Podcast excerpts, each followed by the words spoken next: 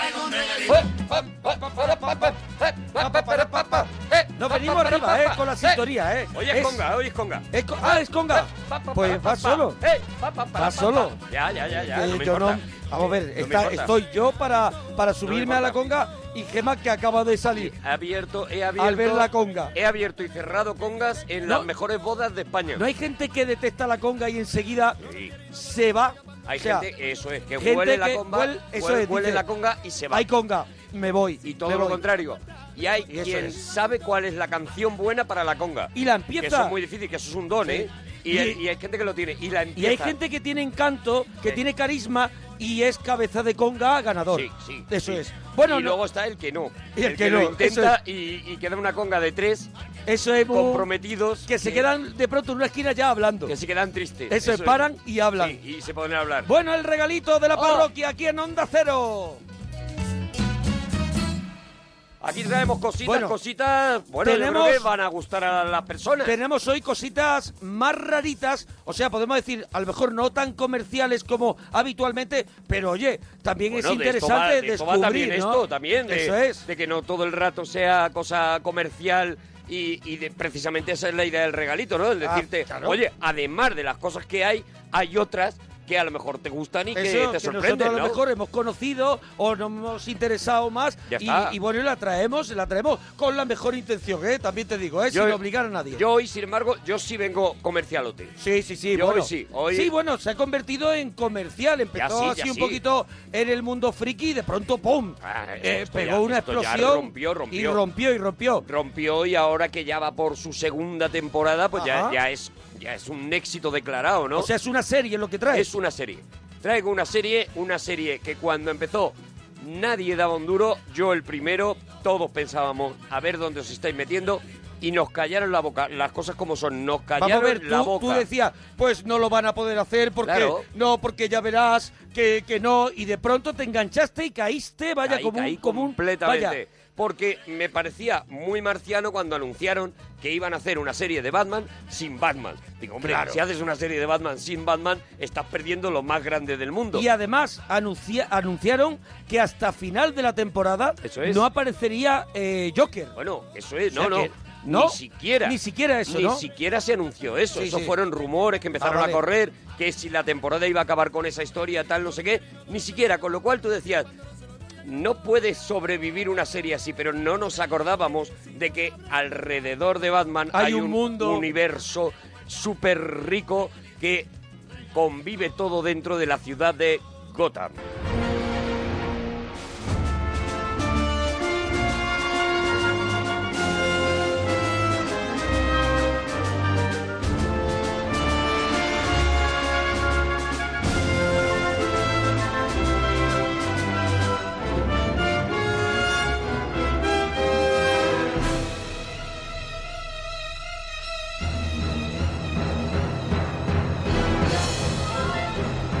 Oye, la banda sonora Oh, es apasionante, ¿eh? Espectacular. El, bueno, y eso es lo que anunciaron, ¿no? Anunció la Fox que Sí. iba a hacer una, una especie de precuela de las películas de Nolan. Es decir, que nos íbamos a encontrar con eh, qué ocurría entre el asesinato de los padres de Bruce Wayne Sí. y el Y la formación, y el ¿no? de- principio de... Batman Begins, digamos, ¿no? Y la, La formación, formación del- de- de, de- de Batman. Entonces, eh, bueno, pues en principio es lo que pensamos, ¿no? Esto no lo van a poder hacer. Fueron muy listos y se inspiraron en unos cómics que además recomiendo. ECC Ediciones acaba de sacarlo en, unos, en unos tomos maravillosos, eh, unos tomos que se llaman Gotham Central, eh, que son un guion O sea, de... me, hace un gesto de tomo como Bueno, de corte de contesa. Tres tomacos. O sea, son es tres un tomacos. corte de contesa Sí, lo sí, que me sí, está sí. enseñando. Es una historia apasionante, eh, contada por, y a ti te va a gustar, por Sí. Ed Brubaker, el Sí, guionista de Criminal. eh, en la que de lo que habla es de qué ocurre en la, en la comisaría de Gotham cuando tienen a un tío como Batman que se encarga de los grandes casos, de los casos gordos, ¿no? De los, de los grandes supervillanos, ¿no? Y entonces cuenta un poco eso, la historia de esos policías que están allí y que se mm, dedican, digamos que a limpiar un poco la basura que no deja, que, que- que deja libre el propio Batman, o sea que Batman se encarga de lo gordo Eso es. Y ellos al final un poquito de, de las cositas Eso es, pues, livianas. eso es lo que, lo que van contando y entonces se meten muchísimo en la relación entre los, entre los eh, policías, la relación con los... eh, con lo- los cargos bajos y los cargos intermedios que hay debajo de esas mafias de Gotham y tal. Y al final, bueno, al final se conforma un cómic espectacular, ¿no? La verdad es que es uno de los mejores cómics, eh, cómic de, de pura novela negra, novela gráfica negra, muy al estilo, Al de, estilo de criminal. Criminal. Eso es, en el que, el, por supuesto, el, el- el detective Gordon es el gran protagonista, pero luego vas conociendo cada vez más a más personajes que sin pertenecer directamente al mundo de, de Batman, sí que están hilados de alguna manera, ¿no? Pues imagínate al segundo del pingüino, al que, al- Sí. al- al que ayuda al pingüino a las cosas, ¿no? Bueno, pues esto es lo que plantea este cómic y es en lo que ellos se inspiran. Pero dan un paso más allá, porque ellos sí tienen el compromiso de eh, contarlo desde el momento en el que... O sea, desde la infancia de, Desde de la infancia, eso de es. Bruce Wayne, ¿no? Eso es, inspirándose en Batman año 1, lo que hacen es eh, captar la llegada del detective Gordon a, Gotham. Es algo que ya ocurría allí. Mira, para el papel del detective Gordon, eh, quisieron, lo primero, eh, le ofrecieron a, a Donald Lowe, que es el de Sons of Anarchy. Ah, ¿a, a cuál? O Pues sea, no sé cuál de ellos es. O sea, no es el prota, el chaval prota no es, tiene que ser uno de los moteros, ahora mismo no sé cuál es. Bueno, pues ahora, ahora nos lo dirán Sí, nos seguro lo en, dicen Twitter. en Twitter. Arturo Parroquia, una parroquia, nos lo decís allí que seguro que vosotros sí que lo sabéis. Le ofrecieron el papel a él, pero al final pues no, aquello no cuajó y, y cogieron a, a este prota, ¿no? A este, a este nuevo detective Gordon que llega a, a Gotham, se encuentra una ciudad pues tan corrupta como, como, como nosotros conocemos a Gotham, ¿no? Y además le hace coincidir con el asesinato de los padres de Bruce Wayne, ¿no? Y a partir de ahí, a partir de la relación entre ese Bruce Wayne, ese niño Bruce Wayne, que es un niño que recibe ese palo inmediatamente madura, ¿no? Y, y una de las cosas más espectaculares y yo creo más difíciles era conseguir a un, a un niño como Bruce Wayne, ¿no? Que se llama David, David Masouzut, o Masouzut, sí, y que, y que la verdad es que lo hace espectacularmente. O sea, es, sigue siendo un niño, Es tiene redicho, es comportamientos de redicho. niño, es redicho, claro, Sí. pero porque es un niño adulto, es un niño Sí, que sí, ha, sí. ha- ha madurado. Sí, sí, la, que ha perdido la de un inocencia bofetón. de un tortazo, sí. De un tortazo, ¿no? Personajes que van saliendo, esa joven Selina Kyle, por ejemplo, esa joven, la que será Catwoman en un futuro que ya es, bueno, pues una vagabunda, eh, una ratera de las calles de Gotham y que, eh, sin embargo, ya establece lo que luego será una de las cosas más interesantes de ver de, de- de Batman, ¿no? Esa, que- esa relación con Bruce Wayne. Lo que Gotham nos da es al final el inicio de la maldad. O sea, ¿por qué los malos son malos, Eso no? es, Un poquito, es, ¿no? El, eso es. el malo en su juventud, porque bueno, ya el pingüino, por ejemplo, ya lo vemos eh, en una. Podemos decir que ya es un muchacho, ¿no? Sí, hombre, es un tío además que está... Pingüino es el gran personaje de la, sobre todo de la primera temporada. ¿no? Es el, el que te conmociona a lo bestia, ¿no? Primero porque el actor está porque tiene el comportamiento mm, menos. eh, eh, o sea, menos predecible Claro. de toda la serie, o sea, de todos los personajes. Es un malvado que empieza siendo, bueno, el pinche de- del restaurante donde trabaja uno de los gángsters y donde a lo largo, sobre todo, ya digo, de la primera temporada, lo que vamos a ver es ese ascenso, esa inteligencia del pingüino para irse colocando en los puestos de salida, digamos, de los principales eh, eh, dominadores de las mafias de Gotham, ¿no? Y es, es un personaje, ya digo, que además de que el actor lo hace espectacularmente, es un personaje que yo creo que es el que más han cuidado en toda la serie, es el personaje con el que te quedas, del que estás esperando sus, eh, Claro. sus escenas y demás, ¿no?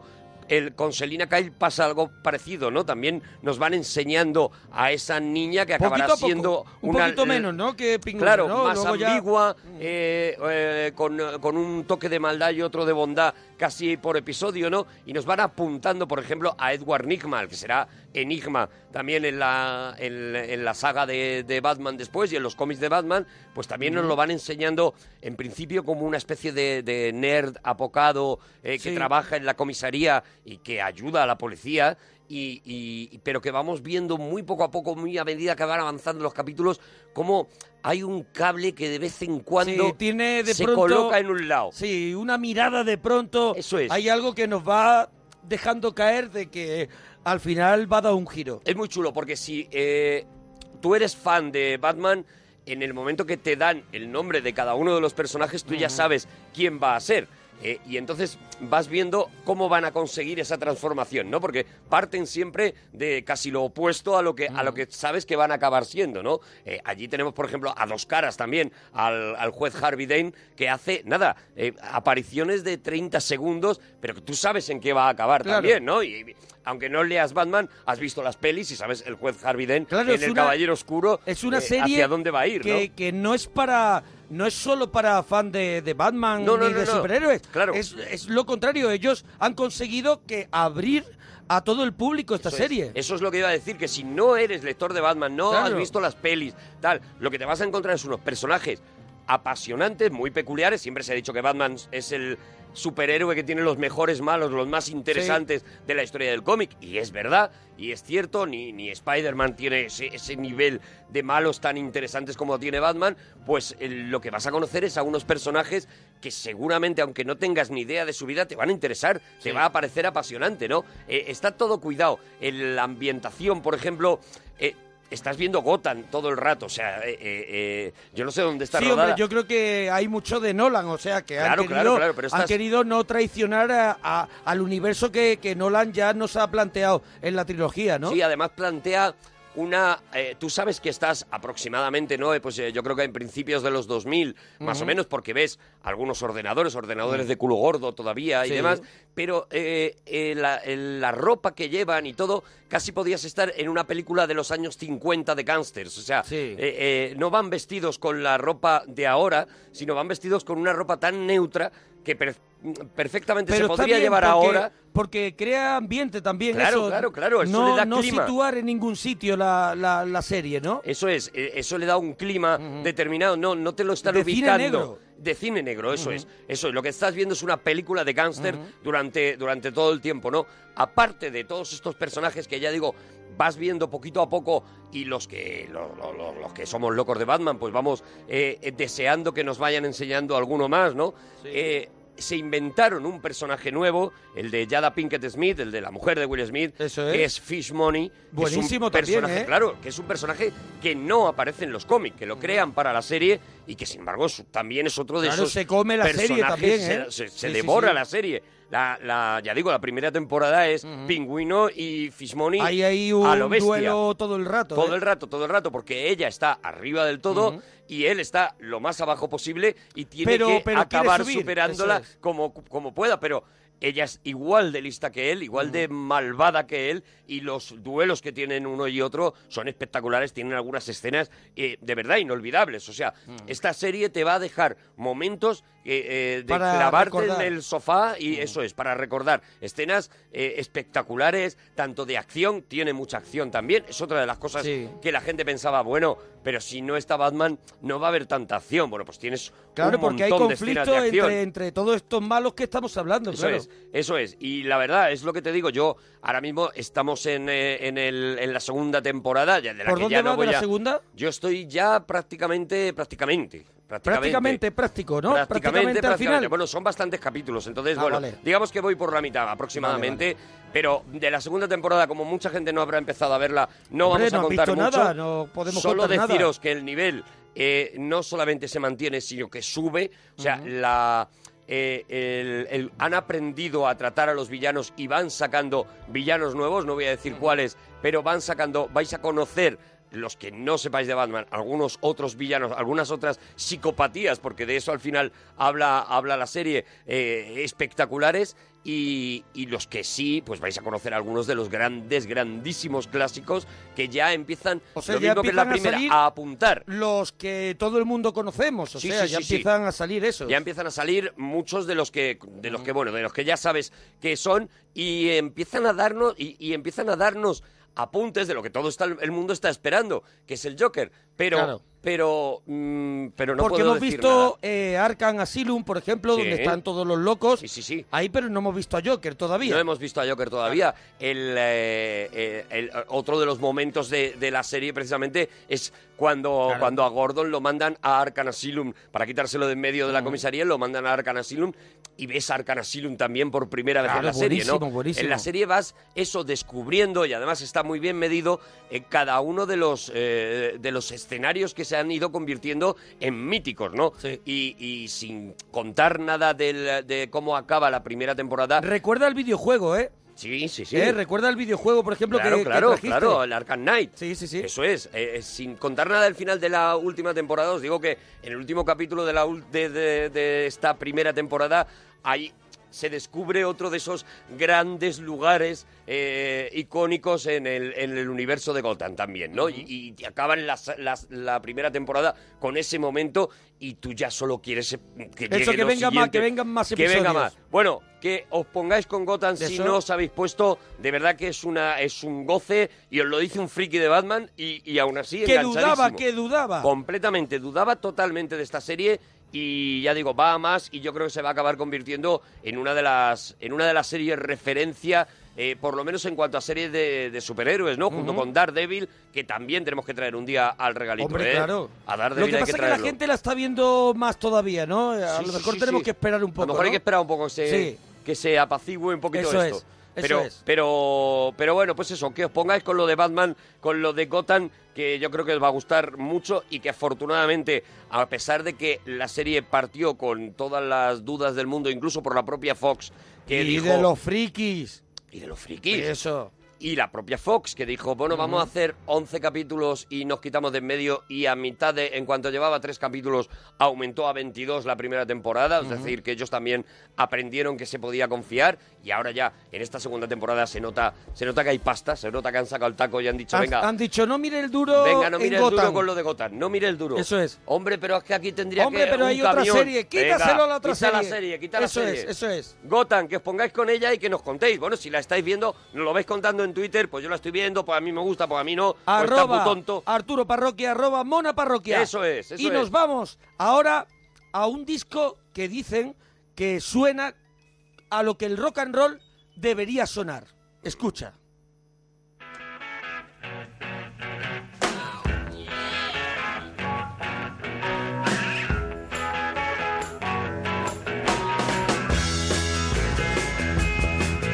The Rolling Stone. El libro es Exile on Main Street y claro, es un libro íntegramente dedicado al disco este doble de los Stone, Exile on Main Street.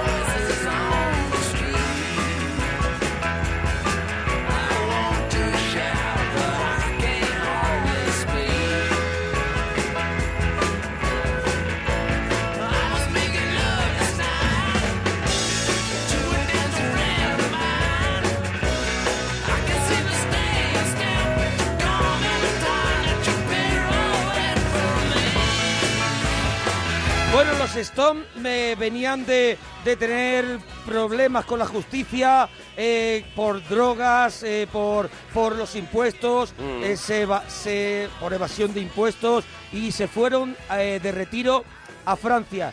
Eh, Keith Richard pilló una villa, un palacio eh, tremendo y ahí se compuso este disco en el sótano de ese, de ese palacio y claro, y fue un montón de días, un montón de tiempo allí metidos, viviendo allí y todo lo que ocurría, claro, viviendo allí. Claro, claro. Muy raro todo. Muy tranquilitos con la justicia, es. muy lejos. Eso es y lejos. ellos muy relajados. Y grababan por las noches. Claro. Cuando que Richard a lo mejor a las 8 de la tarde decía, pues yo ya la verdad es que ya... Cuando yo se- ya estoy. Cuando se levantaba aquí Richard, Eso claro, a yo las ya estoy. 8 de la tarde. Y grababan hasta por la mañana, o sea, hasta por la mañana y hasta que a lo mejor se caía uno al suelo. Claro, claro, entonces, claro. entonces está grabado de esa manera, todo el mundo en conjunto, está todo el mundo viviendo como en comuna y hay como un espíritu diferente al de al de algo que está grabado en estudio y que ya viene, o sea, mucho se hizo en esta villa, o sea, mucho se compuso incluso ahí y suena, mire, suena como dicen ellos que suena como grunge, el primer disco ¿Verdad? grunge.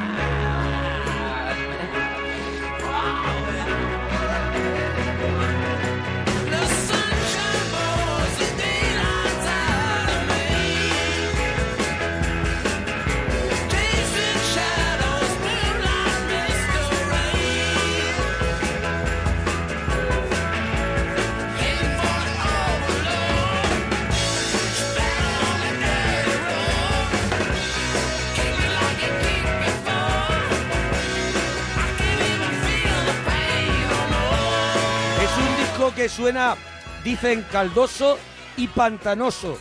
O sea, pero es un disco que suena eh, antiguo y suena moderno. O sea, que lo escuchas ahora y dices, es que es moderno el disco.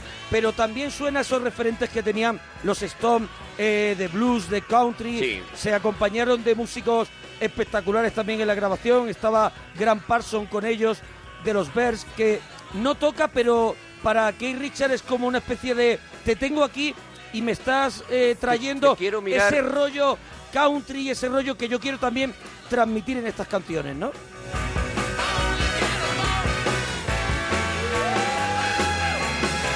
Bueno, pues vamos a otra, vamos Lo- a otra. lo que traes es Vamos un a- libro que habla Hombre, de- el libro, de lo que este- he dicho, el libro que Eso habla es, sí. íntegramente de eh, Silent Main Street. Es un libro de la editorial Libros Crudos y que ha escrito un señor que se llama Bill Jacobitz. Y al que se que lo es- agradecemos mucho. Hombre, que es el cantante, guitarrista y compositor del grupo Buffalo Tom. Ah, mira. Que es un grupo que tiene, que tiene una Y trayectoria se ha currado un conocida. libro entero dedicado a un es, disco. y canción que haya por canción. Pocos, pocos libros dedicados a sí. discos, ¿eh? A discos completos, porque Escucha, es un escucha. tema apasionante. A ver. Esta es la más cañera que dicen los Stone que han grabado nunca. O sea, a un tiempo muy acelerado. Era, bueno, del post-punk y todo el rollo. Escucha.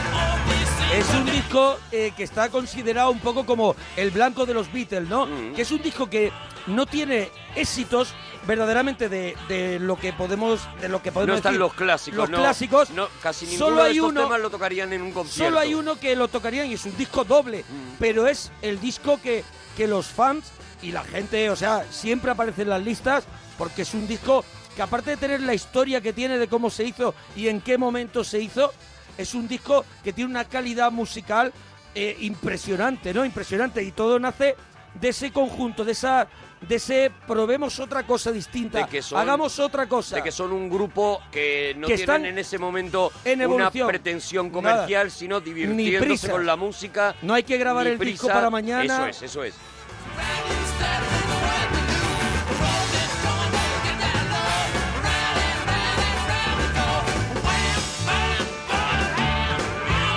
Pero mira la siguiente, aquí cambia, aquí cambia la cosa, escucha.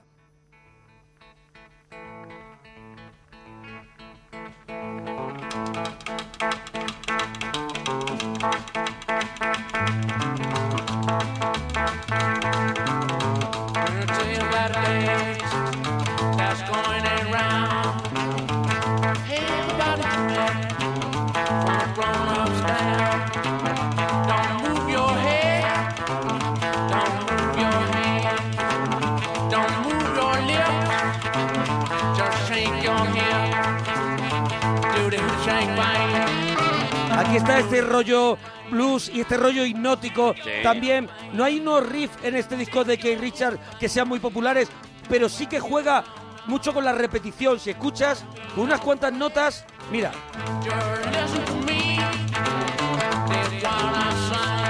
Una cosita country también me suena a mí, ¿no? sí, sí, sí, sí, hay, hay mucho blues y mucho country en este disco, en este doble disco.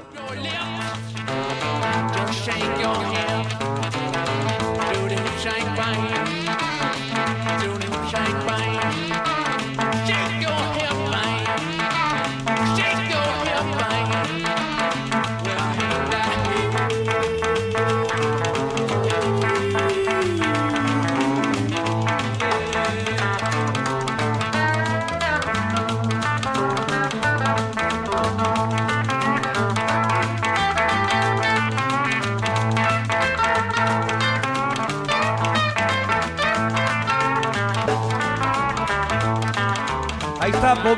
Con los teclados, doblando la guitarra de Keith Sí. Richard. Aquí está también en la época que está Mick Taylor en la, en la banda, que también puso mucho blues en la banda, ¿no? Era un guitarrista de sesión que sigue en activo y que dio también mucho a la banda. Y es un momento en el que Keith Richard está en el agujero total, pero es un momento en el que Keith Richard eh, tiene momentos de inspiración. Mm. Eh, también Jagger es el momento también de experimentar. Experimenta mucho, es un rollo de opio Hay una cosa lisérgica. muy, muy, muy por lo que yo estoy oyendo eh, casi todo el Sí. disco, ¿no? ¿No te recuerda, escucha, no te recuerda un poco a esos discos de los Doors, Sí, sí, sí. Donde- Te, iba a hablar de los Doors. donde esa repetición y Jim Morrison ya lo único que hace a lo mejor es gritar o, o alaridos y la banda sigue repitiendo y están en un bucle donde ellos están en una especie de psicodelia, ¿no? Parece que hay una- un poco de freestyle y que, y que sobre todo Jagger entra cuando, cuando él quiere o cuando él considera que entra con la música, ¿no? Una cosa, una cosa muy, muy del blues y muy del flamenco también, ¿no? Esto de, Sí, bueno, es de que él- la, que, la, que la melodía se mantenga y yo ya entraré, Es que iré él- entrando y saldré, ¿no? No es el mejor guitarrista, pero es el más oportuno. Claro, claro, No sé claro. cómo explicarlo. Sí, sí, sí. Que no es el mejor guitarrista, pero si quieres algo que suene diferente, en su mano está la oportunidad de que ocurra, ¿no? Sí. No sabemos cuándo, pero puede ocurrir. Y ahora nos vamos a un tema, bueno, pues es que el disco es muy misceláneo y el disco incluso es un disco doble que incluso cada cara eh, podemos decir que tiene como un es un poco conceptual sin querer. Vamos a escuchar la siguiente. ¿Ves? Es un disco que, que hay canciones blues, country y canciones de pronto como la que hemos escuchado, la segunda que del disco, que era casi una canción punk. Casi, casi ska. Claro, ¿no?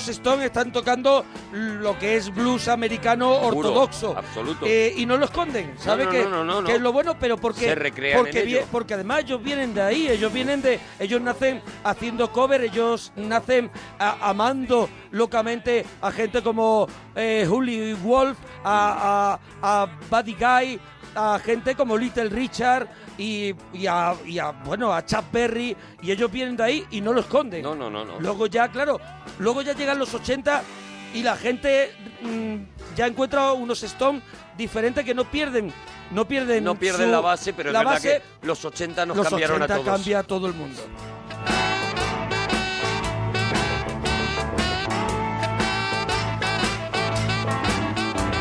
Ah, te he dicho Bobby, eh, Bobby Keys con el saxofón. Eh, creo que he dicho Mm. con el teclado. Es, Has es dicho el teclado, saxo. sí. No, no, no, es el saxo.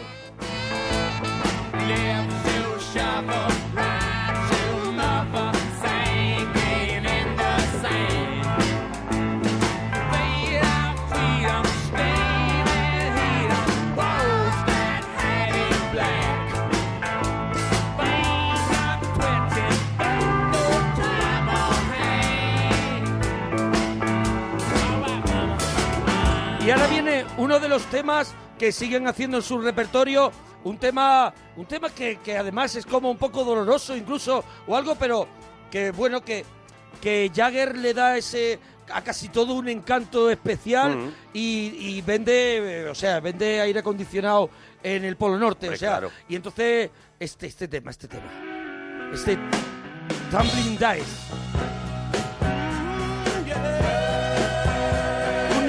Esto es una maravilla.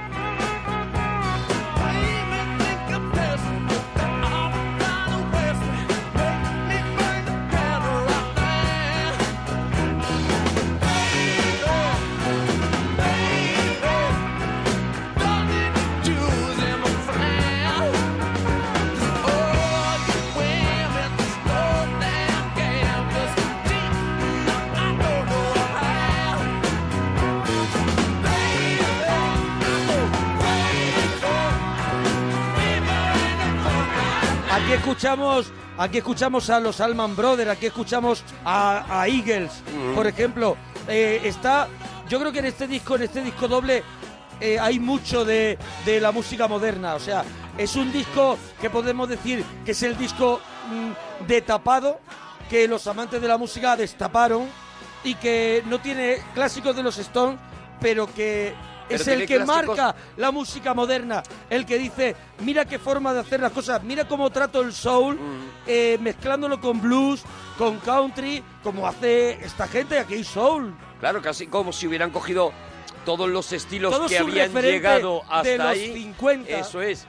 Y, los habían, los, los convierten en, en música de los 70, ¿no? Los pasan por su picadora, que ellos mismos están dentro de ella haciéndose polvo la, la salud, Mm. pero están dentro de una cosa, son chavales jóvenes, no Sí. de, que- de pensar que eran chavales jóvenes forrados de pasta con, con todo y diciendo ahora grabamos y aquello fiesta continua y de pronto son amantes de la música enloquecidos, así que cuando, cuando se ponían a hacer música eran una fábrica de, de- de melodías, de, de riff, de Sí, todo, ¿no? Claro, claro, claro. Otra gente esa- intentó hacer lo mismo y se murió. Y se murió, exactamente. y no hizo ellos ni una canción. Ahí están todavía. Claro, no hizo ni una canción.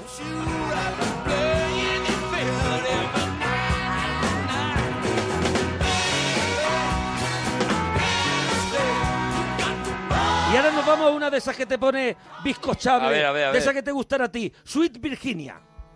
O Sweet Virginia.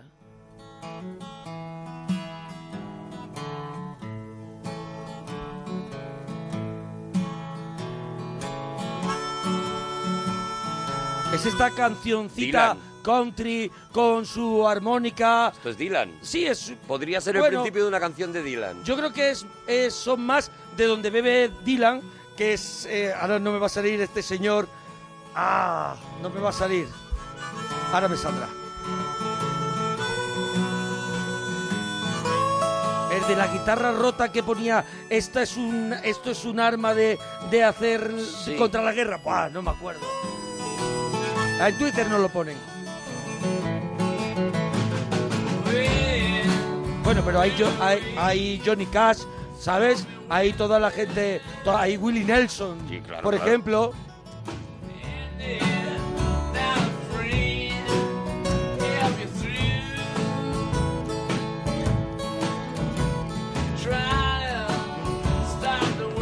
Este es el típico tema de los Stones, eh, como haría eh, mm, eh, la de eh, Wild Horses, eh, eh, bueno, alguna más, ¿no? Que es al final este espíritu, ¿no? Que tanto le gusta a, a Keith Richards, ¿no? Aunque dentro de poco escucharemos la canción eh, que podemos decir que es el trono de, de Keith Richards, ¿no? Y por donde él siguió, a, través de, a partir de esa canción, su carrera en solitario. La- la- que- los discos que ha sacado en eso es, que solitario, empezó ¿no? a sacar en solitario, ¿no? Ahora mismo acaba de sacar uno y hay un documental maravilloso en Netflix que Sí. se puede ver que habla de sus inicios y de lo que a él le mola Espectacular. y que está espectacular.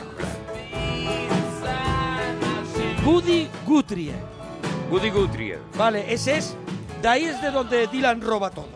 Y es un poco de donde, lo, por, por, por generación, también los Stones. Los ¿no? Stones, claro.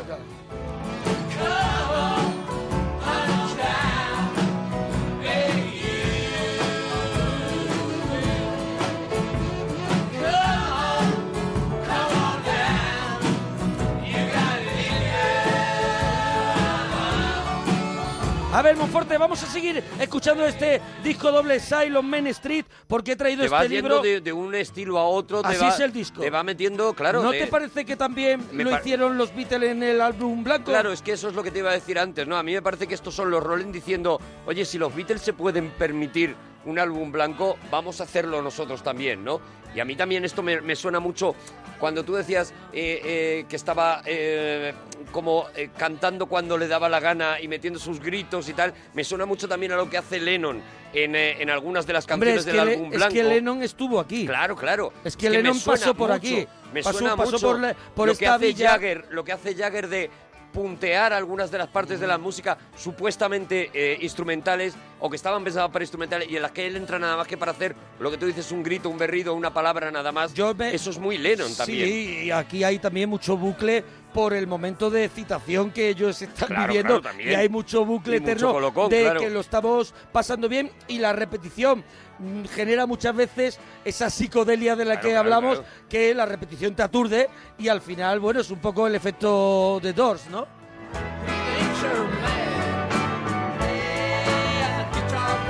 Este sí es un tema Alman Brother, total, un tema Dylan, también en la época de con The Band, es un tema muy Eagle, es un tema es un tema casi casi compuesto por, o sea, por Grant Parson, en este caso que está allí con ellos todo el rato y mira cómo suena.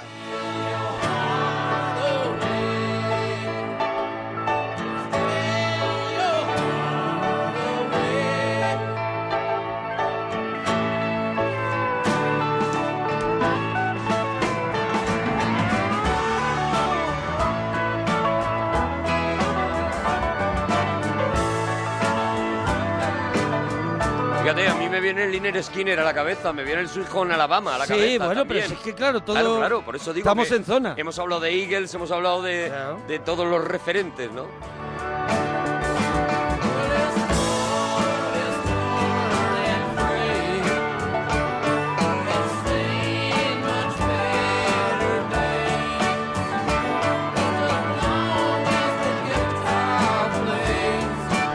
Bueno, pues después de este sonido tan a Memphis, tan a Nashville Mm. y eso, nos vamos a este Sweet Black Angel.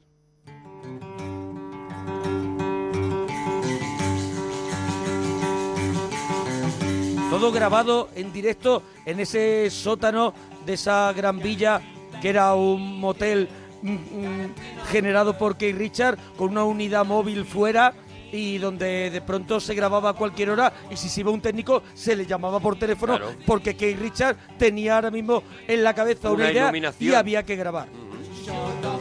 Hay una cosa muy bonita que se ve incluso en el documental que la gente no conoce. Eh, Keith Richard, aparte de sus problemas con el alcohol, con las drogas y todo eso que nos han vendido eternamente, es un tío eh, para la música, eh, parece mentira lo que voy a decir, pero era eh, muy... eh, mm, Estricto, serio, rutinario. O sea, es el primero que llegaba muchas veces a, a- bajaba, por ejemplo, a ese sótano y con Charlie Watt daba eh, giros y giros y giros a las canciones hasta que conseguían, por ejemplo, hay una historia con Sympathy for the Devil que es de Ujú. este disco que eso es una canción de este estilo que estamos escuchando, hasta que las vueltas que le dan tocando el bajo Keith Richard, porque Keith Richard le encantaba el bajo, algo que a Bill Wyman no le hacía mucha gracia porque muchas veces lo grababa Keith Richard.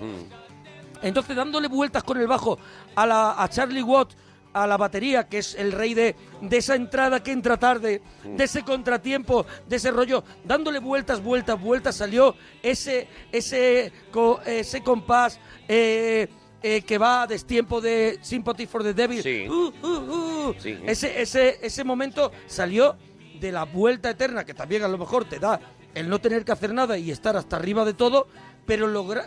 Es un tío que investigaba. Bueno, y es un tío que, eh, no sé si en, en este documental o en otro que he visto, es un tío que, que es muy serio cuando se pone a, con la música. O sea, él tendrá luego los desvaríos que tenga, pero cuando se mete con la música es un tío muy serio y Es un tío cuenta, que por tiene- ejemplo, que él tiene que afinar todas las 15 guitarras que tienen preparadas Es para el que yo- concierto para que suenen exactamente como él. Pero que tiene la mano de Dios, o sea, ¿sabes Claro, lo que te claro, quiero bueno, decir? también. Que él no va bien. o sea, También. que él va y pone su actitud, pero va a lo mejor como va, pero tiene lo que te he dicho antes. Y porque tiene, también muchas horas de trabajo antes y se puede permitir hacerlo así ya. Seguramente. Porque ya lo puede hacer Pero- hasta, hasta colocado, ¿no? Pero yo creo que lo que tiene ese, ese actor que no necesita nada para, para decir una cosa e irse y decir, lo ha dado todo, lo ha Sí. dicho todo, que Richard es lo mismo, hace lo mismo con la guitarra. Lo que te digo es ese momento que dices tú, ya está, lo ha vuelto a Ya hacer. está, ya está, lo ha ya lo vuelto a hacer. Sí, pero que él, que él controla, por ejemplo, sus productos en solitario sí que los controla y va con a que músicos voy, y lo que, yo lleva es toda la vida. Que, no da un concierto sin eh, haber comprobado cada uno de los sonidos de cada una de las guitarras, eh, que tiene una cuerda especial, que las afina él, que se va antes al concierto para afinarlas él. Claro, si no tuviera demás. ese, ese lado Claro. estaría muerto. Si no estaría muerto, por eso digo que Porque seguramente... al final ama, ama la música, Seguramente ama lo que es, hace. es lo que le ha salvado la vida. La por música eso, es lo que le ha salvado por la eso vida. muchos de los que querían ser como los Rolling Stones, verdaderamente solo querían ser como los Rolling Nada Stones. más, pero no amaban la música. La parte de la juerga, pero no exactamente. Que es lo que yo veo en este disco, ¿no? Que nos has traído aquí. El Exile en Main Street. Aquí hay un canto de amor a la música, ¿no? Aquí Totalmente. somos unos colegas multimillonarios, pero unos colegas que nos hemos juntado. Bueno, en ese momento hemos- pasando, pasando un momento muy No, chungo, eso, que nos ha quitado la pasta. le han quitado la pasta. nos hemos hecho una cabaña en el bosque No, y no, nos una- hemos puesto con es una villa, es una villa del siglo no A sé qué espectacular, ¿eh? Estoy No- exagerando. No. Estoy exagerando. Ah, vale. Digo, somos una pandilla que nos, nos ha ido mal, nos hemos ocultado en el bosque dentro de tal. Nos Y hemos vuelto a nacer. Un loro Sí. y hemos puesto las canciones y nos hemos vuelto a reencontrar con la música que eh, formó, que hizo que nos enamoráramos de la música y que quisiéramos ser los Rolling Stones. Y ahora que nos hemos acordado de por qué estábamos haciendo esto, vamos a hacerlo otra vez, ¿no? Y vamos a disfrutar con ello. Es lo que me suena escuchando esto. Pues ahora hay un momento súper inspirado del disco que a mí me gusta mucho, que es cuando empieza este Loving Cup. Este piano de Nicky Hopkins que, que abre la canción y, y poco a poco irá entrando, irá entrando toda la banda.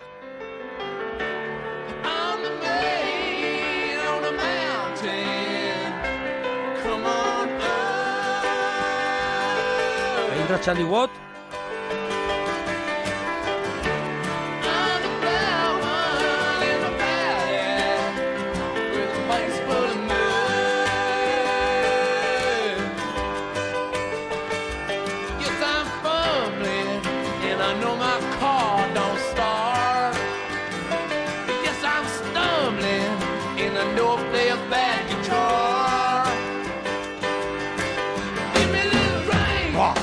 Mira qué maravilla. Qué maravilla. Y ahí van todos. Mira qué trote. Yo soy un loco de Charlie Watt.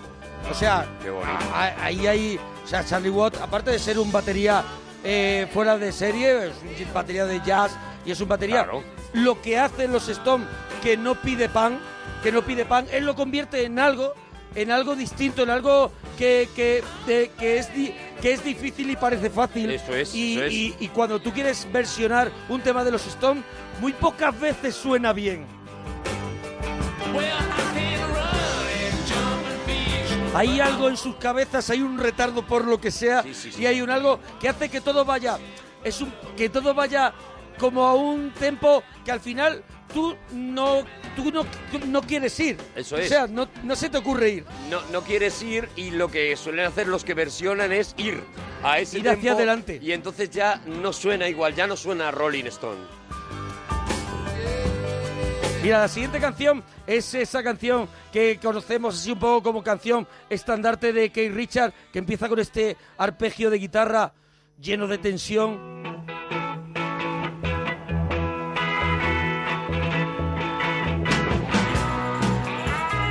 Ese es. Claro. Este Happy.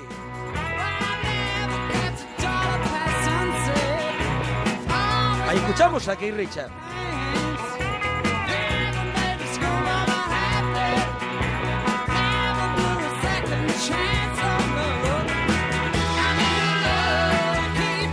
Aquí está todo Keith Richard en esta canción. O sea, si tú quieres saber qué, qué- qué hizo del principio y qué ha hecho ayer, está todo en esta canción.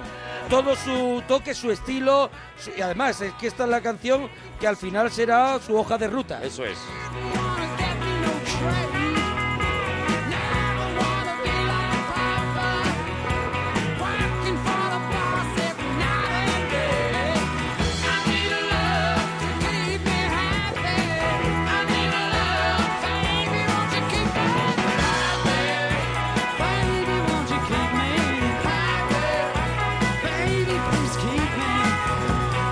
Vamos a otro de los números de blues de, de este disco doble Silent Main Street de los Stones y, y que bueno y que, y que esta canción sí que la escuchas y dices esto es fruto de, de- de sesión de improvisación Mm. de vamos a ver qué pasa a ver qué pasa a ver qué pasa y esto es lo que pasa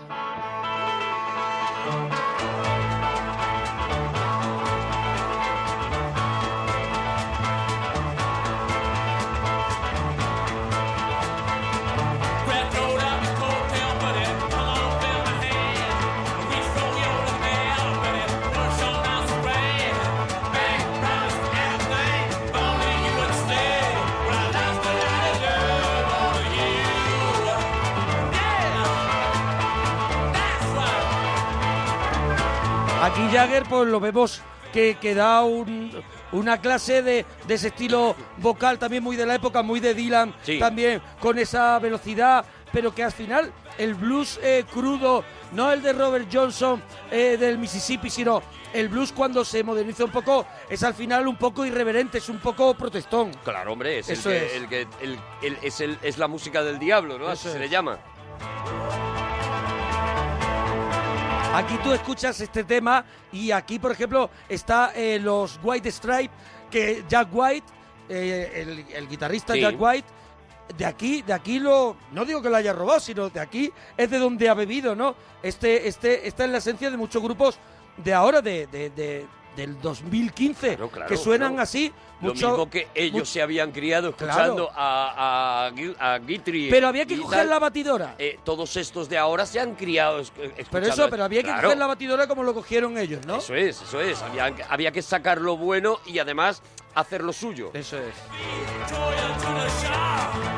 Bueno, otro, otro de los temas del disco que, que- que queda un poco en el setlist de, de, de los Stone como un clásico, Ventilator o Ventilator Blues.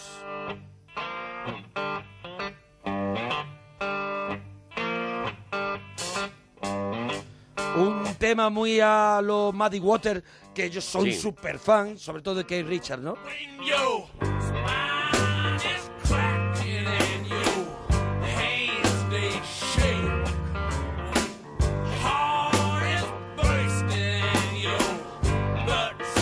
Es un disco que se graba ahí en el sótano, pero que luego se mezcla, se mezcla, se, se, se cuida muchísimo. Aquí, por ejemplo, si escucháis a Mick Jagger, está doblado por el mismo, ¿no? Tiene, está doblada la voz, escuchad.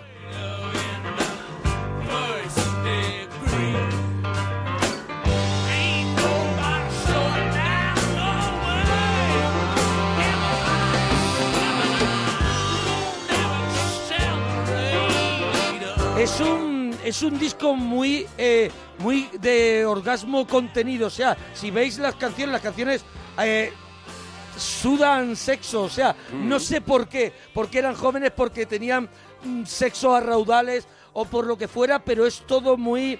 es todo como muy erótico, ¿no? Todo lo que, mira, el blues, cuando tiran al blues y lo y se encierran en él, es todo como muy. Son con esos- esto me quito la ropa. Estás viendo a Jagger moviéndose Sí, con sí, esos sí, sí, movimientos que Claro, tiene Jagger. provocativos. Obscenos. Claro.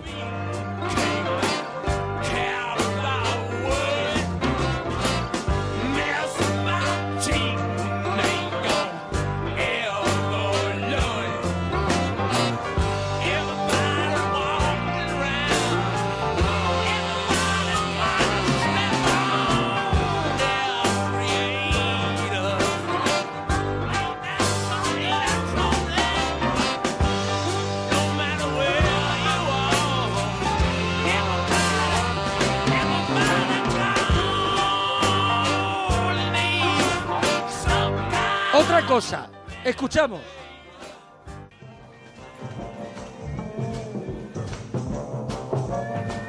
Esto sí suena a sótano. Garajero total.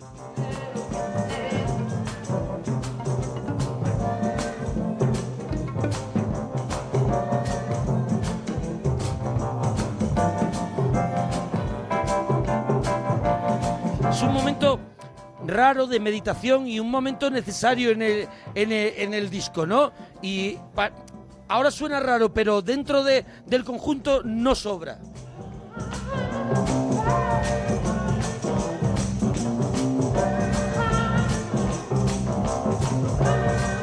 Este era el sonido que tenían ellos en el sótano, Claro, así claro, tal sonaba cual. las paredes, así sonaba. Esto está sin mezclar.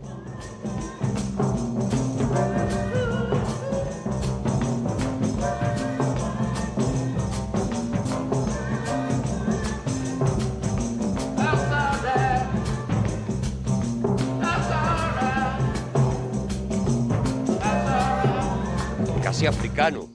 Claro, eh, pero date cuenta que en el año que estamos y cómo y cómo ellos ya intuyen o, o- porque date cuenta que luego llegaría luego llegaría por ejemplo el reggae a Mm, manos de que claro, Richard claro, claro. Y, y- y sigue en sus manos porque es un loco de- del reggae él ha vivido por ejemplo Jama- él ha vivido en Jamaica y todo es un loco del reggae y lo irá incorporando en el Back and Blue y discos de esto de, de los Stone. Pero aquí ya hay ritmo, Claro, claro, aquí claro. ya hay ritmo. Aquí están estos tambores. Es que experimenta Estos tambores mucho, son africanos. son- es una tribu africana. Ahora una de las canciones más bonitas, más hermosas de, de- de este disco y yo creo que de la de la de la obra de, de los Stones.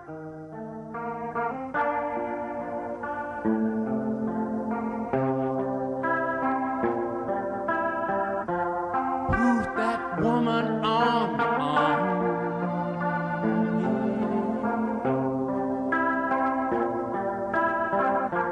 All dressed up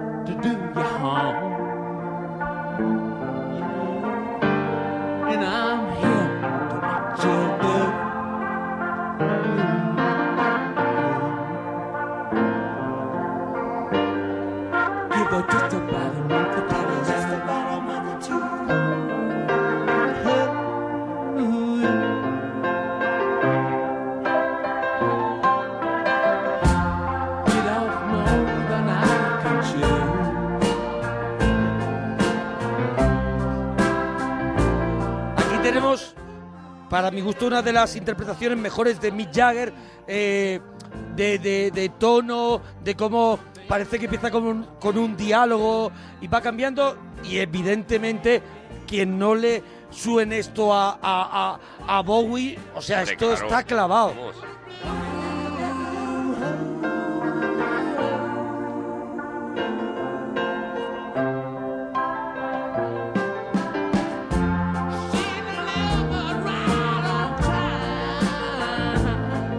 Esta es la parte más Stone, esta de ahora, pero la- todo el principio, Bueno, al principio donde dialoga, Bowie. claro, recuerda Bowie. muchísimo.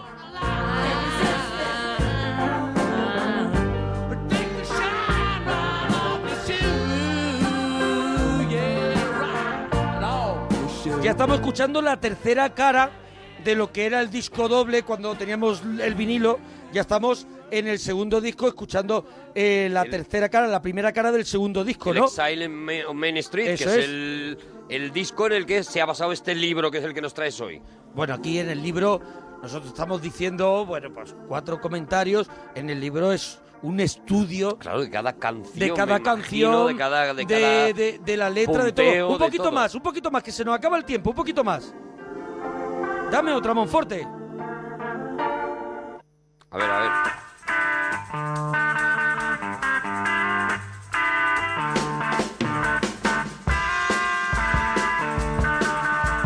Habíamos caído así un poco al, al fango y de pronto despertamos de nuevo.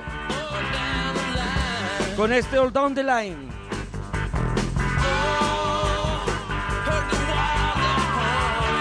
Aquí están más los Rolling de siempre, digamos. Mira, eh, sé que no hemos escuchado apenas este tema, pero quiero terminar con Shine a Light, el título de la peli de Martin Scorsese, que hizo con los Stone. Con esto terminamos. Hasta mañana. Adiós. So you out in room oh smile on your face. a tear in your eye. Oh, come get alive.